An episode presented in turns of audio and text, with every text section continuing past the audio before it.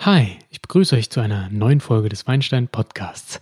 Diese Folge geht es um Begriffe wie Oloroso, Fino, Amontillado, sehr spanisch klingende Begriffe, denn wir reden heute über Sherry. Welche Begriffe gibt es? Was ist das Solera-System und was heißt sowas wie VORS, PX etc.? Das klären wir gleich, also viel Spaß beim Reinhören.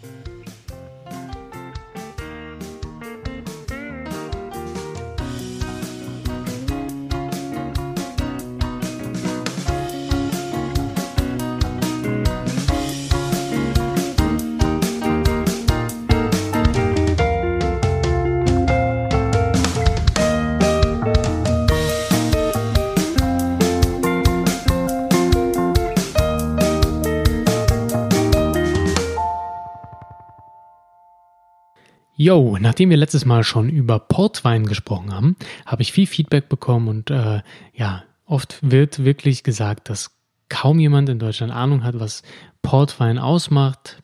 Ähm, wird wenig gekauft, die Regale sind sehr leer. Ich habe lange danach gesucht in den Regalen, um ein Foto davon zu machen und es ist echt nicht viel los. Ähnlich ist es leider auch beim Sherry. Und deswegen behandeln wir dieses Thema, damit ihr euch da ein bisschen weiterbilden könnt und vielleicht die wunderbare Welt des Sherrys entdecken könnt, denn die Dinger sind richtig lecker. Gerade zum Käse gleich schon mal vorab, auch wieder Portwein habe ich auch nochmal gesagt bekommen, das hatte ich auch gar nicht erwähnt im Podcast. Ähm, zum Käsebrett kann so ein Portwein sehr gut sein, aber auch ein Sherry kann hier richtig cool funktionieren. Und ich musste nochmal an den Sherry denken, als ich mein Griechenland-Seminar vor ein paar Wochen gehalten habe. Ähm, da gab es nämlich äh, Rezina und ein trocken ausgebauter Rezina, der hat so ein bisschen was von Sherry Fino. Was das ist, erkläre ich gleich. Jo, Sherry erstmal ähm, klingt ein bisschen englisch vielleicht, kommt aber aus Spanien. Ganz genau, nämlich auch aus äh, Jerez. Ähm, das liegt ganz im Süden Spaniens. Ja, Jerez de la Frontera heißt die Stadt. Ähm, dort im Umkreis müssen die Reben auch wachsen, wenn es denn ein Sherry sein soll. Ähm, in der Stadtgrenze oder in den beiden Küstenstädten San Luca de Barameda oder El Puerto de Santa Maria. Wenn es aus einer dieser drei Städte kommt, dann ist es ein Sherry. Es gibt auch das sogenannte Sherry-Dreieck da unten. Ja, zum Klima lässt sich sagen, äh, warm mediterran, gerade da das Meer hier ähm, stattfindet. stattfindet ist ein blödes Wort. Naja, ähm, die Städte werden äh, vom Meer umspült zum Teil. Dadurch ähm, gibt es hier kühle Meeresbrisen, die das Ganze etwas abkühlen. In der Levante aber, also weiter landesinwärts, wird es allerdings brütend heiß. Zudem soll erwähnt sein, dass es hier in manchen Sherry-Gebieten auch die Albariza-Böden gibt. Das sollte man sich vielleicht mal auf dem Bild anschauen. Ne? Das sind kreidehaltige Böden, die, ja, die sind sehr weiß. Und das seht ihr auf Bildern schön, wenn die grünen Reben in einer, ja, in einer Art Salzwüste wachsen. Das ist kein Salz, sondern Kreide, ähm, die, ja, sehr schön Wasser speichern kann. Im Sommer wird das ganze Zeug hart Nee, Wasser speichert sie nicht so gut. Ähm, falsch. Äh, sie lässt Wasser sehr gut durch. Das ist äh, ganz gut, weil die Niederschläge hier in der Region für Spanien relativ hoch sind und äh, Kreide lässt das Wasser schön abfließen.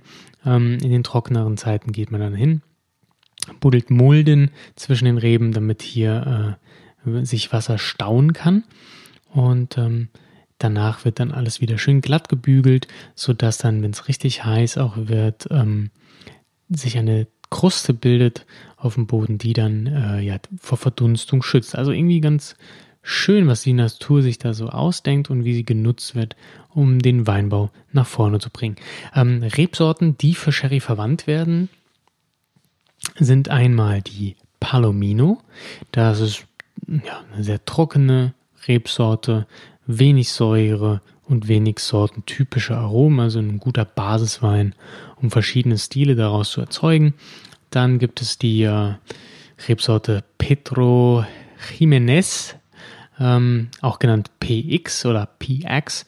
Mm, das ist eine sehr süße, üppige Rebe, Ähm, an sich eigentlich auch relativ geschmacksneutral im Sinne von nicht besonders sortentypisch, aber ähm, sehr dünne Schalen, dadurch sehr leicht zu trocknen, womit, äh, wodurch dann sehr süße Weine hergestellt werden können, wenn die rosiniert werden. Mhm. PX wird meistens auch auf Matten getrocknet und entwickelt dann bis zu 400, 500 Gramm Restzucker pro Liter. Ähm, ja, das ist schon einiges. Jo, halb süß wird es meistens nur in Blends gemacht. Äh, bei guter Qualität ähm, werden solche Weine auch gern mal mit PX verschnitten. Ähm, genau, aber zu den verschiedenen Klassifikationen der Weine äh, komme ich später. Die letzte, dritte Rebsorte, die zugelassen ist, ist Muscat oder Muscat of Alexandria. Ähm, wird nur ganz, ganz wenig ausgebaut, äh, angebaut und ist auch sehr süß. Wird also für die süßen Varianten benutzt. Jo, was Sherry wirklich sehr interessant macht, ist allerdings die Herstellungsweise. Sherry definiert sich eigentlich durch die Reifevorgänge. Ähm, jo, weil Sherry ist meistens alt, wenn man ihn kauft. Ja, muss mindestens zwei Jahre reifen. Dann gibt es welche, die reifen sogar 30 Jahre. Das ist schon ziemlich heftig. Also der Reifeprozess im Keller ist eigentlich das, was den Sherry so besonders macht.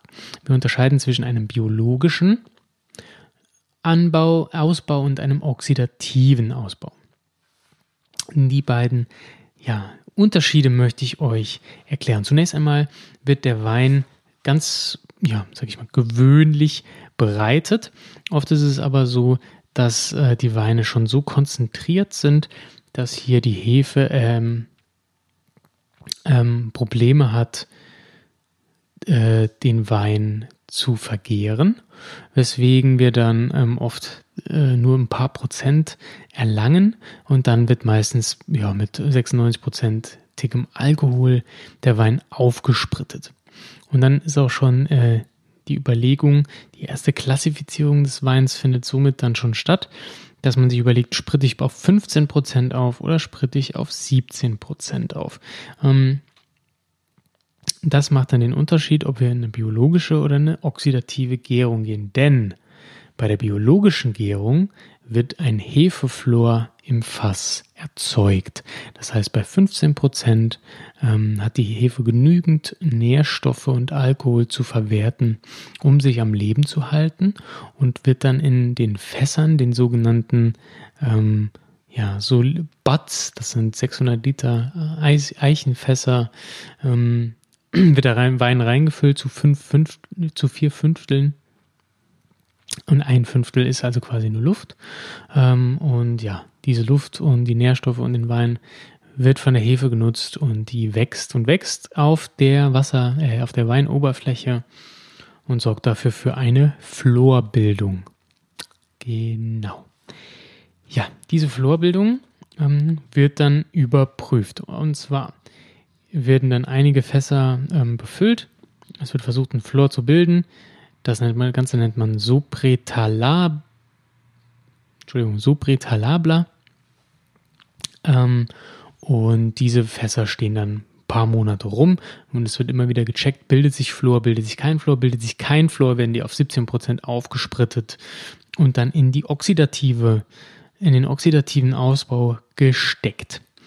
Bleibt das Ganze aber ähm, im biologischen Ausbau, dann schützt die Florhefe den Sherry vor der Oxidation.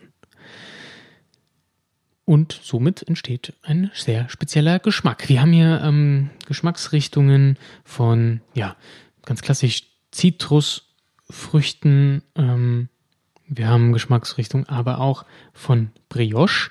Das heißt, äh, von Brotnoten einfach durch die Hefe natürlich. Die sorgt dafür, dass wir geschmacklich, ähm, ja, diese, diese speziellen Brioche-Noten erhalten.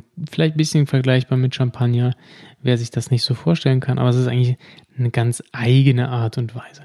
Auf jeden Fall die biologisch angebauten ähm, Sherrys, ausgebauten Sherrys, nennen wir Fino. Also alles, was auf der Flasche steht, ähm, Entschuldigung, alles, was auf der Flasche steht ähm, und nicht Fino heißt, ist irgendwie oxidativ ausgebaut. Nur Fino ist der Wein, der ähm, ja, geschützt ist vor der Oxidation durch die Florhefe. Jo, Finos ähm, und Manzanias. Manzanilla, äh, das sind dann die Weine, die ähm, aus der Küstenstadt San Luca kommen. Ähm, hier ist die Luftfeuchte höher, der äh, Hefeflor dadurch auch dicker, ähm, hat deswegen eine eigene, ich sag mal, ein bisschen eine, vielleicht eine elegantere Note, da noch weniger Sauerstoff daran kommt und die Hefenote wird noch stärker. Ähm, also Fino generell hat diese Hefenote, hat aber auch Zitrusfrucht, hat ähm, Kräuternoten, Mandelnoten, äh, ja, und ist sehr hell, also so ein Zitronengelb. Ähm, sieht eigentlich aus wie Weißwein, wie man so kennt. Ne? Weil sonst, wenn man an Sherry denkt, denkt man vielleicht an so dunkle Flaschen, die in irgendwelchen komischen Steakhouses rumstehen, ähm, gerne mal mit so einem Stier drauf. Ihr kennt das, ne? Gut. Also, das ist der Fino Sherry. Der wird auch eigentlich immer trocken ausgebaut. Dann aber gibt es den oxidativen Ausbau und hier wird eben auf 17% Alkohol aufgesprittet, sodass äh, jetzt auch nicht in diesen, ja, äh, diesen Solar, äh, Quatsch, Entschuldigung, äh, Sobritabler Fässern, äh, die müssen dann nicht rumstehen, da muss auch nicht geachtet werden, bildet sich ein Fluor, nein, 17% aufspritten und dann gelangt das Ganze in das Solera-System. Ja, und das Solera-System, das schaut ihr euch am besten auch mal bildlich an. Da gibt es Schemata im Internet, die man sich mal angucken kann. Ähm, ich werde auch eins auf Instagram posten, ähm, damit ihr das euch vielleicht mal bildlich vor Augen führen könnt. Denn es ist, ja, es ist nicht super komplex, aber vielleicht nicht gut zu verstehen, wenn man es nur erklärt bekommt. Ich versuche trotzdem, das mal zu erklären. Und zwar kommt der Wein zuerst aus äh, den Sobritabler Fässern. Also der wurde gerade quasi ähm, vergoren und dann abgefüllt in diese Tanks. Kommt er in ähm, eine in diese Eichenfässer, in diese 600 Liter Butts, ähm, die da heißen Criadera. Da gibt es verschiedene, ja, Criadera äh, Klassifikationen. Also wir sagen, ähm, gehen wir mal von drei Stück aus, dann kommt der Wein zuerst in die Criadera 3. So, in den Fässern bleibt er dann für eine gewisse Weile und ähm, oxidiert er vor sich hin oder im äh, Fino-Stil ähm, oxidiert er hoffentlich nicht so viel vor sich hin, aber wird der Hefe ausgesetzt. So. Und nach einer gewissen Zeit, ein paar Monaten, ähm, meist oft auch so, so dritteljährlich äh, wird der Wein dann von der zweiten, äh, dritten Criadera, also wo er jetzt gerade reinkam, zu gleichen Teilen aus jedem Fass entnommen. Das sind eine beliebige Anzahl an Fässern, zu gleicher Menge entnommen. Also angenommen, man hat zehn Fässer in der dritten Criadera, dann nimmt man aus jedem Fass einen Liter und hat dann zehn Liter ähm, ja, ein Liter ist utopisch bei 600 Liter Fässern, ne? aber nur damit ihr versteht. Ähm, nehmen wir einfach mal aus 600 Liter Fässern, nehmen wir mal 100 Liter raus, dann haben wir 1000 Liter Wein entnommen. Das kommt dann alles in einen Tank. Und äh, somit haben wir einen Weinverschnitt aus der dritten Criadera. Dieser Wein gelangt dann in die zweite Criadera. Also ihr merkt, es geht von oben nach unten äh, zahlentechnisch. Und ja, da verweilt er dann auch eine Weile, bis er dann von der zweiten Criadera in die erste kommt. Ihr versteht das. Und am Schluss gelangt der Wein dann aus der ersten Criadera in die Solera. Die Solera-Fässer sind dann die letzte Station für den Sherry. Ähm, hier wird dann die letzte Reife vollzogen, bevor die Weine dann auf die Flasche kommen. Grundsätzlich ist aber ganz wichtig zu erwähnen, dass diese Fässer niemals leer gemacht werden. Es ist also nicht so, dass ich den ganzen Wein aus der zweiten Criadera in die erste schiebe und aus der ersten in, in, in die Solera und aus der Solera alles dann in die Flaschen abfülle. Nein, es ist immer nur ein Teil. Das macht dann aber jeder Winzer äh, also jeder Weinerzeuger macht das aber, wie er das möchte. Da gibt's interne Markenregelungen für verschiedene Geschmäcker. Äh, da hat jeder seinen Trick, wie viel er da wie entnimmt ähm, und welche Solera-Systeme er miteinander verschneidet. Denn das Ganze, also ich sage in unserem Beispiel von Criadera 3 bis Solera runter, ähm, das Ganze nennen wir ein Solera-System. Jetzt hat aber ein großer Erzeuger ähm, wahrscheinlich ganz viele Solera-Systeme. Und aus denen kann er dann letztendlich den endgültigen Sherry auch wieder verschneiden. Es ist also nicht so, dass ein Wein nur aus einer Solera stammt. Gut. Ihr versteht also, der Wein äh, durchläuft mehrere Stationen in, seiner, in seiner Reife und dabei wird er immer wieder mit älterem Wein vermischt, der sich schon in der Criadera befand, denn es wird nie die ganze Menge entnommen. Somit gibt es immer nur Durchschnittsalter pro Criadera. Das wird dann geschätzt, je nachdem, die, die Weinerzeuger führen da Buch, wann welches Fass zuerst befüllt wurde. Ähm, und so haben wir immer ein Durchschnittsalter. Das ist äh, entscheidend auch später zu wissen, wenn dann denn ähm, Altersangaben drauf gedruckt werden. Genau. Und das gleiche ist bei Fino und oxidativem Ausbau eigentlich immer das gleiche. Bei Fino ist es dann eben äh, der Kontakt mit dem Hefeflor, unterschiedliche Hefeflore dann in verschiedenen Fässern, die auch am Leben gehalten werden. Ähm, und beim oxidativen Ausbau, also 17-prozentig, wo äh, der Sauerstoffkontakt gewünscht und gefördert wird, dort haben wir dann eben immer einen unterschiedlichen Austausch und eine Vermischung mit schon oxidativeren Stilen. Genau, der oxidative Wein ähm, wird in mehreren Stilen angebaut und äh, ja, hält sich relativ lange und ähm, wird auch sehr lange ausgebaut. Der Fino hingegen, also der biologische Sherry, den der soll auch schnell getrunken werden, muss man sagen. Ähm, den kauft man und trinkt den. Ja? Das ist ein toller Wein, der passt ähm, zu vielen Gerichten ganz gut. Das ist echt ein guter Essensbegleiter auch. Ähm, nicht nur immer der Aperitif, den man so kennt. Ähm, der muss schnell getrunken werden. Der Oloroso, so nennt man nämlich dann die Weine, die oxidativ ausgebaut werden. Das ist ein dunkler Wein, der ist braun, der ist oxidativ und ähm, hat ganz, ganz spezielle Aromen nach äh, Leder, nach Gewürzen, nach Kakao. Ähm, also hier kommen ganz, ganz viele ähm, ja, Geschmacksaromen, sehr intensive Aromen zusammen. Das macht den Wein dann wirklich auch sehr spannend. Ähm, ja, Oloroso sehr, sehr körperreich. Hier wird von Anfang an oxidativ ausgebaut. Äh, die werden sehr konzentriert, verlieren auch an Wasser und dadurch gewinnen sie auch an Alkohol, ähm, weswegen so ein richtig lange gereifter Sherry, oxidativ ausgebautes Oloroso, auch gern mal 22% Alkohol am Schluss hat.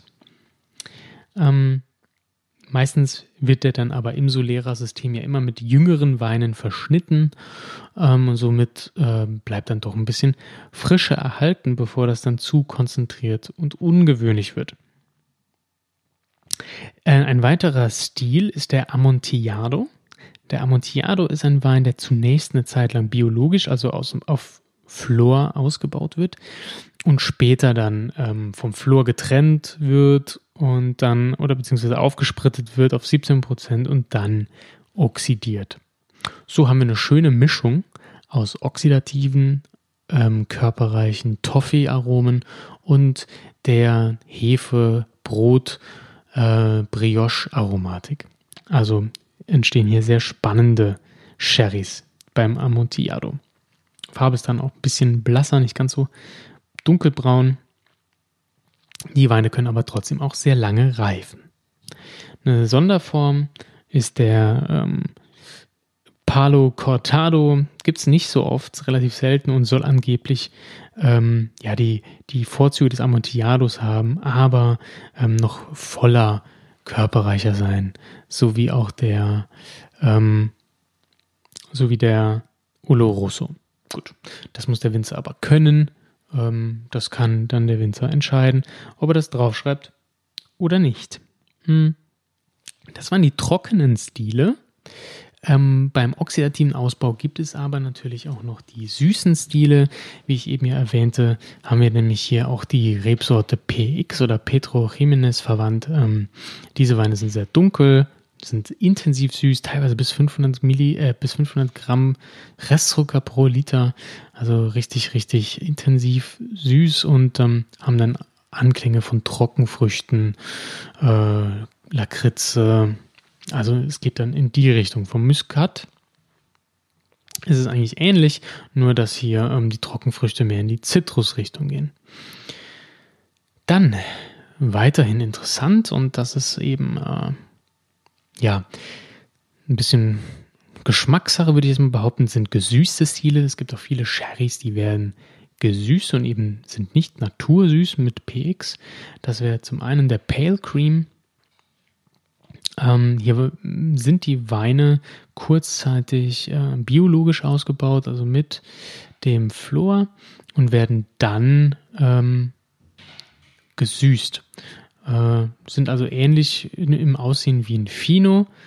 Mm, so ein bisschen Florcharakter haben sie, deswegen der Cream, dieses cremige äh, in, in, im Namen, werden aber dann durch Traubenmosskonzentrat meistens gesüßt. Weitere gesüßte Stile sind der Medium und der Cream. Ähm, hier gibt es unterschiedliche Weine, gibt es richtigen Schrott und es gibt auch mega Premium Sherrys hier. Ähm, so ein Medium Sherry muss von beiden Seiten was äh, aromatisch an den Tag legen, also sowohl biologisch ausgebaut als auch oxidativ. Ähm, und ein Cream Sherry ist eigentlich nur oxi oxidativ.